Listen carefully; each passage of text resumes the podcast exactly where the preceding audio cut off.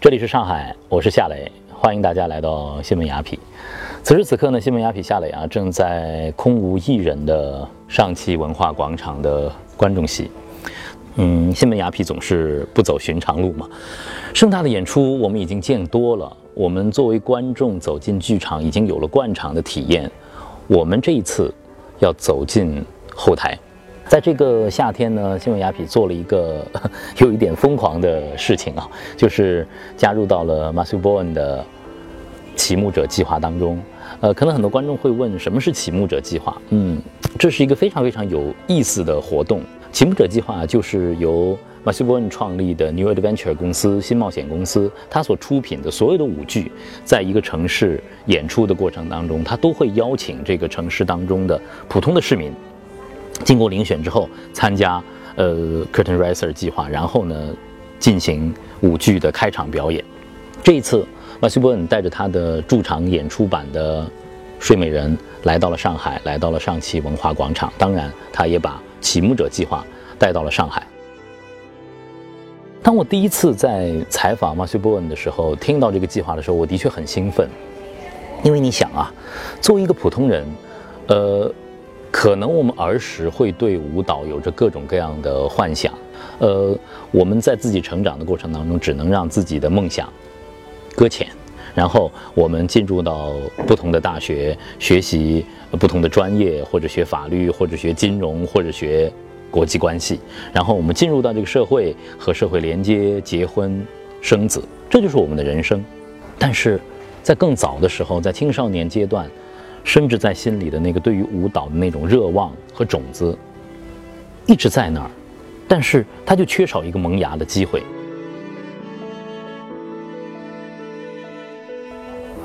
正是启幕者计划，唤醒了很多很多的年轻人对于舞台的热望，对于舞蹈的渴望。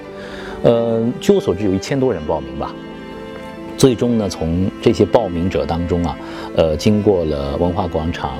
呃，专业的舞蹈家，包括黄豆豆以及呃 Matthew Bowen 的遴选，这六天当中，这三十位素昧平生的朋友，将会在舞蹈的世界，在芭蕾的世界当中经历磨练，经历最终的一个绽放。大家看到我身上穿的这件 T 恤衫，就是 Sleeping Beauty 启幕者计划特有的 T 恤衫，呃，前面是 Sleeping Beauty 的一个 logo，大家可以看到我的背面。三十位，三十位参与呃启幕者计划朋友的名字，包括新闻雅痞的名字，呃，也在这件 T 恤上。这会成为我们生命当中的一个非常重要的呃纪念品。这次在三十位的参加启幕者计划的年轻人当中，让我非常非常的惊讶啊！因为这三十位的朋友来自于不同的行业，我说出来可能大家都会觉得匪夷所思。有全职妈妈带着自己的儿子来的。特别好玩，她是一个呃，在生活当中特别逗的、特别逗的女生。有律师，有呃跨国企业五百强的白领，有在校的大学生。我看到名单，二十八个全是女孩，只有两个，只有两个男生。呃，在排练的过程当中，一开始是有一点点兴奋。有一点点焦虑，呃，一开始呢，可能大家还不是特别的熟悉，还会有一点呃交流的陌生感。谢谢，谢谢。你叫什么名字？Zoe。夏磊，夏磊，我妈可喜欢你。你好，Tina，你好。谢谢，谢谢。这个，我们这六天这个。体力活啊，操操活累活都是我的啊。嗯，谢谢。好会摆 pose 啊，谢谢谢谢。My name is Sophia. Sophia. And my name is Mommy. Mommy. And Carrie, Sophia 和妈咪，他们都是从伦敦特别为了启幕者计划提前飞到上海来的。三位导师，他们都是非常棒的舞蹈家。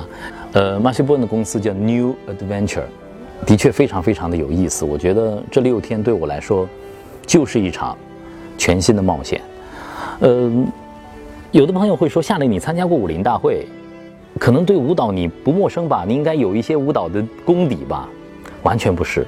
武林大会那是一个制作人是导演的真人秀，所有的主持人，呃，在舞台上呈现的那七分钟的表演，其实都是呃在我们的教练老师的帮助和陪衬之下，呃，呈现出来的。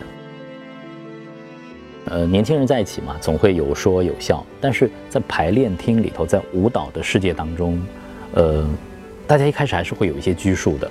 我的身高不高吧，对吧？我这样的男生怎么能够跳舞呢？五短身材啊，怎么能跳舞呢？另外一个男生哦，玉树临风啊，一看就是王子的份儿。我一看他 Ben，哦，看见他我一下子自信心崩溃了。在整个排练的过程当中，老师对我们讲的方法。呃，老师跟我们教授舞蹈的方法让我大吃一惊。在排练里，先是充斥着美好的音乐，老师先让你进入到音乐，放松自己，从调整自己的呼呼吸开始，吸气，呼气，放松肩膀，向前向后摇晃。我们的导师就告诉我们，进入音乐，放空自己，打开自己的身体，让身体去感受。可能老师也知道，我们都没有经过最基本的舞蹈训练，我们不会一抬腿到这儿，一抬腿到这儿，对吗？我们都抬不起来的，那怎么办呢？哎，我觉得我们的导师非常的智慧啊，他就告诉我们一个情境，他告诉我夏磊，你是一个精灵，你是一个有一些邪恶和要控制所有、掌控所有力量的一个邪恶的精灵。那么你想想，你应该怎么行动？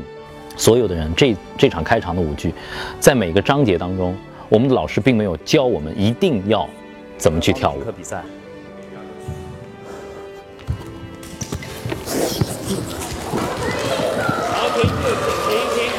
他们就告诉我们，释放你们的肢体，进入到你们的角色，进入到你们的这个情境当中，变成那个人。这是我在以前完完全全没有接触到的。当然，第一天，呃，整个进度让我觉得非常非常的惊讶，快的吓死人呢。一个六分钟的。开场的舞第一天，三分钟就排完了，三分钟就排完了。我们觉得就感觉自己如果说是一部电脑的话，我们觉得我们的 CPU 的处理能力完全跟不上老师的这个节奏。我们在记音乐，记自己的动作，调整自己的呼吸。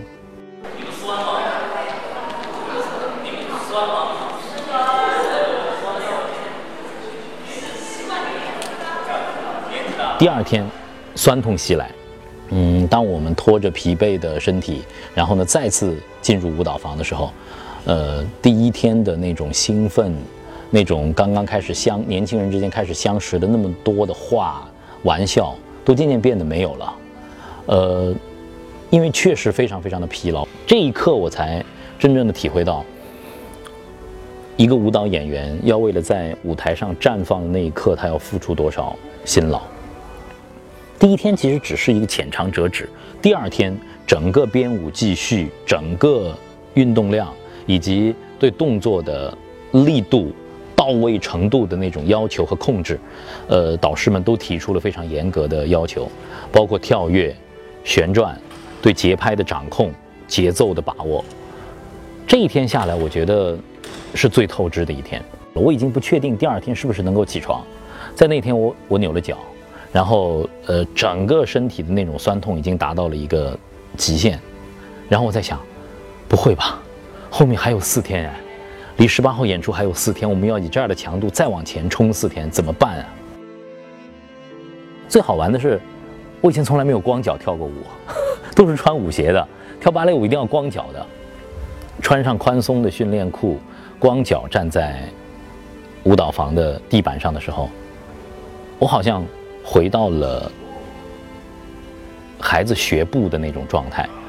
其实，人类一开始学会走路，在大地上奔跑的时候，我们是没有鞋的。鞋是后来人才发明的。